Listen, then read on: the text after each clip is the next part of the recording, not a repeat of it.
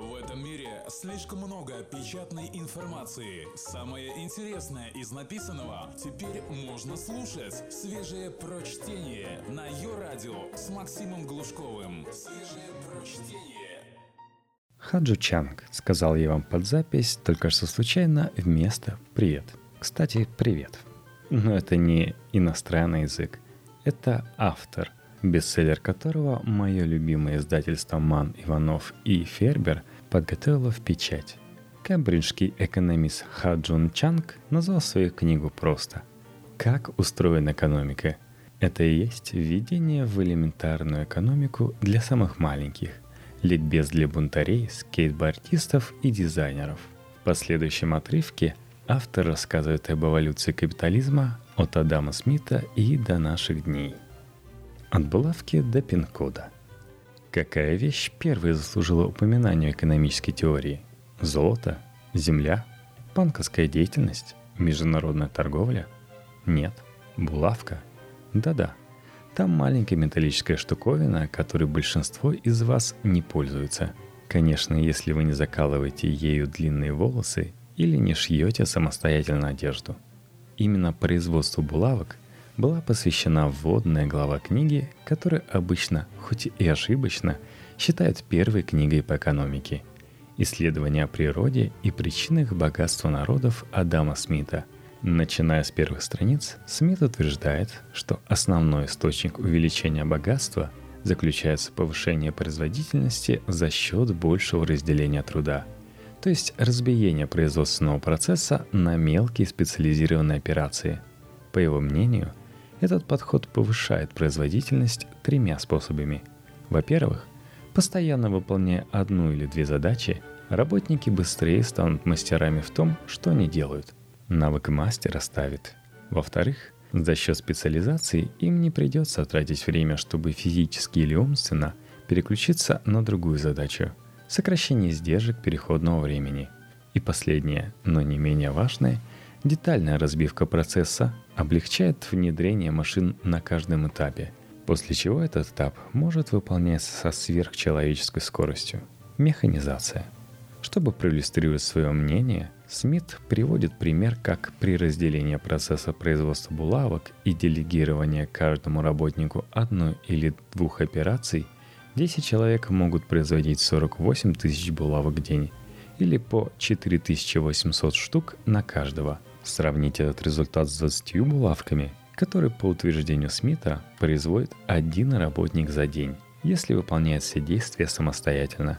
Смит назвал производство булавок пустяковым примером и позже продолжил размышления о том, каким может быть более сложное разделение труда для других продуктов. Но без сомнения он жил в то время, когда тот факт, что над производством булавок работают 10 человек – еще считался чем-то невероятным. В течение следующих двух с половиной веков в сфере технологий произошли значительные перемены, инициируемые все большим распространением автоматизации и использованием химических процессов, и не в последнюю очередь в производстве булавок. Через два поколения после Смита производительность труда рабочего увеличилась почти в два раза. Следуя его примеру, Чарльз Бэббидж, математик XIX века – Известный как отец идеи компьютера, первый компьютер Бэббиджа назывался разностной машиной, что стало названием одного из классических научно-фантастических романов Уильяма Гибсона и Брюса Стерлинга в стиле стимпанк. В 1832 году принялся изучать фабрики по производству булавок. Он обнаружил, что каждый рабочий делает более 8 тысяч штук за один день. В течение дальнейших 150 лет технического развития производительности выросла в 100 раз, составив 800 тысяч булавок на работников в день. Согласно проведенному в 1980 году исследованию кембриджского экономиста Клиффорда Пратона. Рост производительности при изготовлении одних и тех же вещей, например, булавок, это только часть истории. Сегодня мы делаем очень много вещей, о которых люди во времена Смита могли только мечтать. Например, летательные аппараты, или которые даже не представляли себе, например, микросхемы, компьютеры, оптоволоконный кабель и другие технологии, которые нужны нам, чтобы использовать наши булавки, вернее, простите, наши пин-коды, Здесь игра слов в английском языке «пин» — булавка и «пин» — пин-код звучат одинаково. Как изменились действующие лица и институты капитализма? За время, прошедшее с эпохи Адама Смита до наших дней, изменились не только технологии или способы производства – Субъекты экономической деятельности или люди, связанные с экономической деятельностью и экономические институты или правила, определяющие организацию производственной и другой экономической деятельности, тоже прошли через коренные преобразования. Экономика Великобритании во времена Смита, которую он называл коммерческим обществом, имела некоторые фундаментальные сходства с тем, что мы видим в большинстве современных государств – противном случае его работа не имела бы никакого значения. В отличие от большинства стран того времени, за исключением Нидерландов, Бельгии и отдельных регионов Италии, Великобритания уже имела капиталистическую экономику. Так что же такое капиталистическая экономика или капитализм? Это экономика, в которой производство организовано ради получения максимальной прибыли, а не для собственного потребления, как в натуральном хозяйстве – в условиях которого вы выращиваете еду только для себя, и не по политическим обязательствам, как в феодальных обществах и социалистическом хозяйстве, где политические власти, соответственно аристократы и органы центрального планирования, диктуют, что производить. Прибыль представляет собой разницу между тем, что вы зарабатываете, реализуя продукт или услугу на рынке, ее еще называют выручкой от продаж или просто выручкой – и стоимостью всех вложенных в производство сил и средств. В случае фабрики по изготовлению булавок ее прибыль составит разница между стоимостью проданных булавок и стоимостью всех ресурсов, вложенных в их производство. Расходов на приобретение стальной проволоки, зарплату рабочих, аренды фабрики и прочее. Капитализм был создан капиталистами, людьми, которые владели капитальными товарами – Капитальные товары, называемые также средствами производства, относятся к долговременным вложениям в процесс производства, например, в оборудование, в отличие от сырья и материалов. В обиходе мы также используем термин «капитал» для обозначения денег, вложенных в коммерческое предприятие. Капиталисты владеют средствами производства либо непосредственно, либо, что сейчас встречается чаще – косвенно через доли или акции компании. Иными словами, документы, удостоверяющие право собственности на пропорциональную часть ее общей стоимости, которые принадлежат средства производства. Капиталисты нанимают других людей, чтобы те работали на этих средствах производства и платят им за это. Таких людей называют наемными работниками или просто рабочими. Капиталисты получают прибыль, производя материальные блага и предлагая их другим людям на рынке, где продаются и покупаются продукты и услуги. Смит считал, что конкуренция среди продавцов на рынке гарантирует, что нацеленные на получение прибыли производители станут выпускать продукты с минимально возможными издержками, что в итоге окажется выгодно для всех. Тем не менее, сходство между капитализмом Смита и современным капитализмом не выходит далеко за пределы этих основных аспектов. Существует огромное отличие между двумя эрами с точки зрения того, как основные характеристики, частная собственность на средства производства, погоня за прибылью, наемный труд и рыночный обмен на самом деле реализуются на практике. Только свежее прочтение на Йо-Радио. Капиталисты разных эпох отличаются друг от друга. Во времена Адама Смита большинство заводов и ферм владели и управляли отдельные капиталисты или товарищества, состоявшие из небольшого числа людей, знавших и понимавших друг друга. Они обычно непосредственно принимали участие в производстве, часто лично присутствуя на территории завода, отдавая распоряжения работникам, ругаясь и даже избивая их – Сегодня владельцы и управляющие большинства производственных компаний – это не физические лица, то есть корпорации. Лицами их можно назвать только в юридическом смысле. В свою очередь, они принадлежат к множеству людей, которые покупают их акции и совместно владеют ими. Но владение акциями не делает вас капиталистом в классическом смысле слова. Если вам принадлежат 300 из 300 миллионов акций Volkswagen – Это не значит, что вы можете полететь на завод, например, в Вольсбурге, что в Германии, и начать давать указания своим работникам на своей фабрике относительно того, что касается одной миллионной части их рабочего времени. Владение предприятием и управление его деятельностью в крупных компаниях разделены. В большинстве крупных корпораций сегодняшние владельцы несут на них ограниченную ответственность. В обществах с ограниченной ответственностью ООО или публичных акционерных обществах ПАО, если в организации что-то пойдет не так, акционеры потеряют только деньги, вложенные в их акции, и на этом все закончится – во времена Смита большинство владельцев компаний несли неограниченную ответственность. То есть, если дела шли плохо, им приходилось продавать свое личное имущество, чтобы выплатить долги. В противном случае они попадали в тюрьму. Смит выступал против принципа ограниченной ответственности. Он утверждал, что те, кто управляет подобными компаниями, не владея ими, играют с чужими деньгами. Это его фраза, а также название известной пьесы – а впоследствии и фильма 1991 года с участием актера Дэнни Девита. Следовательно, они не будут столь же бдительны в управлении, как те, кто рискует всем, что у них есть. Кроме того, сегодня независимо от формы собственности, компания организована совершенно иначе, чем во времена Смита. В XVIII веке большинство предприятий были небольшими и имели всего одну производственную площадку – с простой командной структурой, состоящей из нескольких мастеровых, рядовых работников и, возможно, еще смотрителя, как тогда назывался наемный менеджер. Сегодня многие компании огромны. Зачастую они нанимают десятки тысяч и даже миллиона работников по всему миру. Штат Walmart, например, насчитывает 2,1 миллиона человек – а в Макдональдс, включая все франшизы компании, трудится около 1 миллиона 800 тысяч. Такие компании имеют сложную внутреннюю структуру, по-разному строящуюся из подразделений, центров прибыли, полуавтономных и других единиц. Они нанимают сотрудников, предъявляя им высокие квалификационные требования, а размер заработной платы определяется сложной бюрократической системой управления.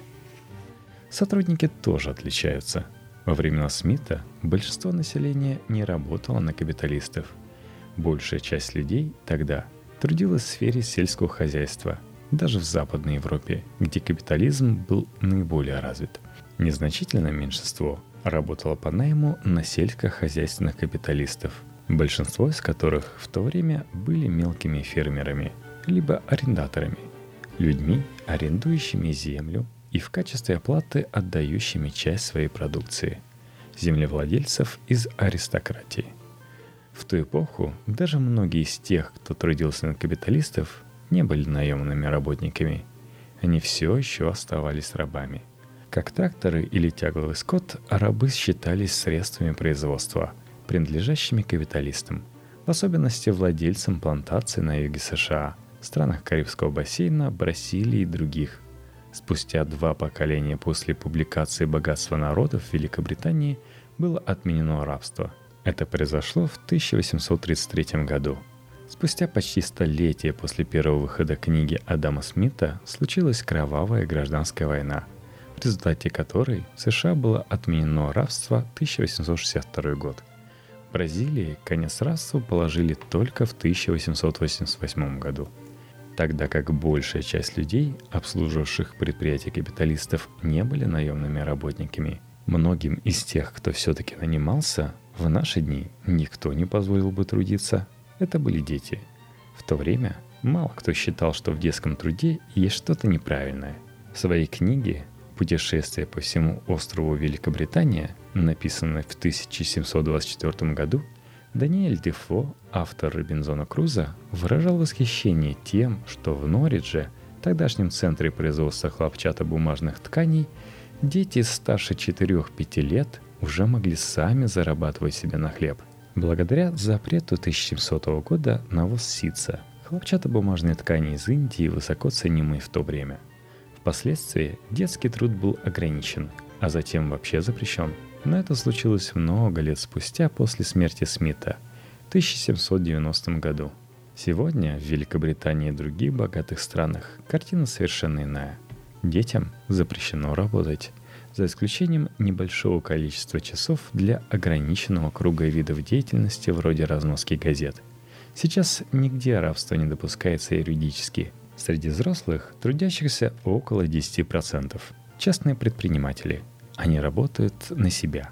15-25% государственные служащие, а все остальные – наемные работники, обслуживающие предприятия капиталистов. Рынки изменились.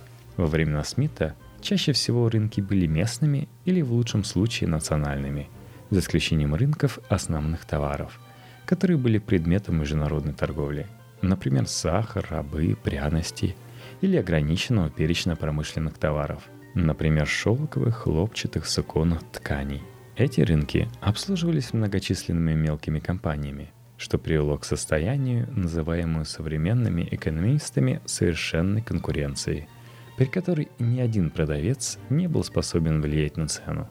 Современники Смита даже не могли представить себе предприятие, на котором трудится вдвое больше работников, чем население тогдашнего Лондона – 800 тысяч человек в 1800 году – и который осуществляет свою деятельность на территориях в 6 раз крупнее, чем площадь всех британских колоний того времени. Компания Макдональдс работает в 120 странах. Сегодня большинство рынков освоены и часто находятся под значительным влиянием крупных компаний. Некоторые из них – единственные поставщики монополии или, что встречается чаще, одни из немногих поставщиков олигополия не только на национальном уровне – но и все чаще на глобальном. Например, Boeing и Airbus составляют около 90% гражданских и воздушных судов по всему миру. Компании также могут быть единственным покупателем – монопсония, или одним из немногих покупателей – олигопсония. В отличие от небольших фирм времен Адама Смита, монополистические и олигополистические компании способны влиять на конечные показатели рынка – обладая тем, что экономисты называют рыночной властью. Компания-монополист намеренно ограничивает добычу, чтобы поднять цены на свой продукт до той степени, которая обеспечит максимум прибыли. Олигополистические компании не способны манипулировать своими рынками так же, как монополистические, но они могут сознательно вступить в сговор, чтобы увеличить свою прибыль, не сбивая цены, переманивая конкурентов от друг друга. Это называется картель. Свежие прочтение. Максим Глушков. Ее радио. Подобное положение дел привело к тому, что в наше время в большинстве стран принято законодательство о защите конкуренции, иногда называемое антимонопольным, которое борется с подобными действиями, мешающими свободной конкуренции, разрушая монополии. Например, в 1984 году американское правительство закрыло телефонную компанию AT&T – и запрещая сговоры среди олигополистических компаний. Монопсонические и олигопсонические компании считались теоретическими редкостями всего несколько десятилетий назад. Сегодня для формирования нашей экономики некоторые из них имеют больше значения, чем монополистические и олигополистические компании – используя иногда на глобальном уровне свои уникальные положения в качестве одного из нескольких покупателей определенных продуктов, Такие компании, как Walmart, Amazon, Tesco и Carrefour оказывают огромное, иногда даже определяющее влияние на то, что именно будет производиться, где кто получит прибыль и в каком размере, а также что станут покупать люди. Финансовая система тоже изменилась. Сейчас мы воспринимаем как должное, что в каждой стране только один банк. То есть центральный банк выпускает банкноты и монеты – как, например, Федеральная резервная система в США или Банк Японии. В Европе времен Адама Смита большинство банков и даже некоторые крупные торговцы печатали собственные денежные знаки. Это не были банкноты в современном смысле этого слова. Каждая бумага предназначалась конкретному человеку, имела уникальную ценность и подписывалась лицом, выдавшим ее. Только в 1759 году Банк Англии приступил к выпуску банкнот фиксированного номинала – в 10 фунтов. Пятифунтовые банкноты появились только в 1793 году, через три года после смерти Адама Смита. А уже в 1853 году были выпущены полностью отпечатанные банкноты без имени получателя платежа и подписи кассира. Но даже такие бумаги не были банкнотами в современном смысле слова, поскольку их ценность прямо зависела от стоимости ценных металлов, золота или серебра, которыми обладал банк-эмитент. Это был так называемый золотой, серебряный и так далее стандарт. Золотой серебряный стандарт – это денежная система, в которой купюры, выпущенные Центральным банком, можно свободно обменять на определенное количество золота или серебра. Это не означает, что Центральный банк должен обладать запасом драгоценных металлов, равных стоимости выданной валюты. Тем не менее, конвертируемость бумажных денег в золото вынудила банки иметь очень большое количество таких запасов – Например, Федеральная резервная система США хранила золотой запас, эквивалентный 40% стоимости выданной ей валюты. В результате вышло так, что центральные банки стали обладать совсем небольшими полномочиями в принятии решения о том, сколько бумажных денег они могут выдать. В 1717 году Великобритания первой приняла золотой стандарт. Сделал это Исаак Ньютон. Да, тот самый ученый, Представьте себе, он был еще алхимиком и играл на фондовой бирже, который в то время был главой Королевского монетного двора, а остальные европейские страны перешли на него в 1870-х. Эта система сыграла очень важную роль в эволюции капитализма при жизни ближайших двух поколений. Использование банкнот – это одно дело, но хранение денег в банках или заимствование у банков, то есть банковские услуги, совсем другое – Данная сфера при Адаме Смите была развита еще меньше. Три четверти населения Франции не имели доступа к банковским услугам до 1860-х годов. Даже Великобритания, где с банковской индустрией дело обстояло значительно лучше, банковские услуги были фрагментированы, а процентные ставки в разных областях страны варьировались даже в течение значительной части 20 века. Фондовые рынки, на которых покупаются и продаются доли, акции компаний существовали за пару веков до начала эпохи Смита. Но учитывая, что всего несколько компаний выпускали акции, как я уже говорил, в то время существовало очень мало обществ с ограниченной ответственностью. Фондовый рынок оставался второстепенным участником разворачивающейся капиталистической драмы. Хуже того, многие люди считали фондовые рынки чем-то вроде игорных домов. Некоторые скажут, что они и сейчас остаются такими – Регулирование фондового рынка было минимальным и практически не выполнялось. Биржевикам не вменялось в обязанность предоставлять исчерпывающую информацию о компаниях, акции которых они продавали. Другие финансовые рынки оставались еще более примитивными.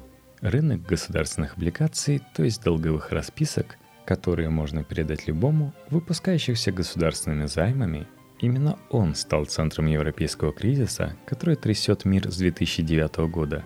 Существовал только в нескольких странах, таких как Великобритания, Франция и Нидерланды. Рынок корпоративных облигаций, долговых расписок, выпускаемых компаниями, был слабо развит даже в Великобритании. Сегодня финансовая индустрия у нас высоко развита. Некоторые бы даже сказали, что чересчур – она состоит не только из банковского сектора фондового рынка и рынков облигаций, но все больше включает в себя рынки финансовых инструментов, фьючерсы, опционы, свопы и такие финансовые продукты, как MBS, ценные бумаги с обеспеченными активами, CDO, обеспеченные долговые обязательства и CDS, кредитные дефолтные свопы. В конечном счете система опирается на центральный банк – который выступает в качестве кредитора в последней инстанции и без ограничений выдает займы во время финансового кризиса, когда все остальные не хотят кредитовать. Действительно, отсутствие Центрального банка делало управление финансовой паникой во времена Смита чрезвычайно сложным.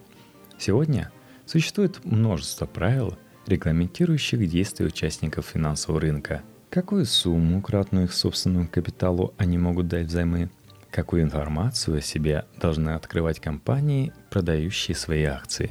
Какие виды активов имеют право держать финансовые учреждения? Например, пенсионным фондам нельзя приобретать рискованные активы.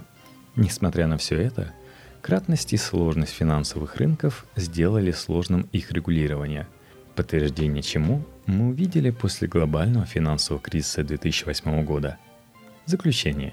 Изменение реального мира и экономические теории. Глядя на эти разительные различия, можно сделать вывод, что за последние два с половиной столетия капитализм претерпел огромные изменения. Несмотря на то, что некоторые из основных принципов, провозглашенных Смитом, остаются в силе, они актуальны только в самых общих чертах. Например, конкуренция среди коммерческих компаний по-прежнему основная движущая сила капитализма, как и в схеме Смита. Но она не работает для маленьких, малоизвестных компаний, которые, подстраиваясь под вкусы покупателей, добиваются победы с помощью повышения эффективности использования определенной технологии. Сегодня конкуренция ведется среди огромных транснациональных корпораций, у которых есть возможность не только влиять на цены, но и выводить технологии на новый уровень за короткий промежуток времени. Вспомните обиты между Apple и Samsung и манипулировать вкусами покупателей с помощью брендов и рекламы. Какой бы великой ни была экономическая теория, она отражает свое время и окружающую среду.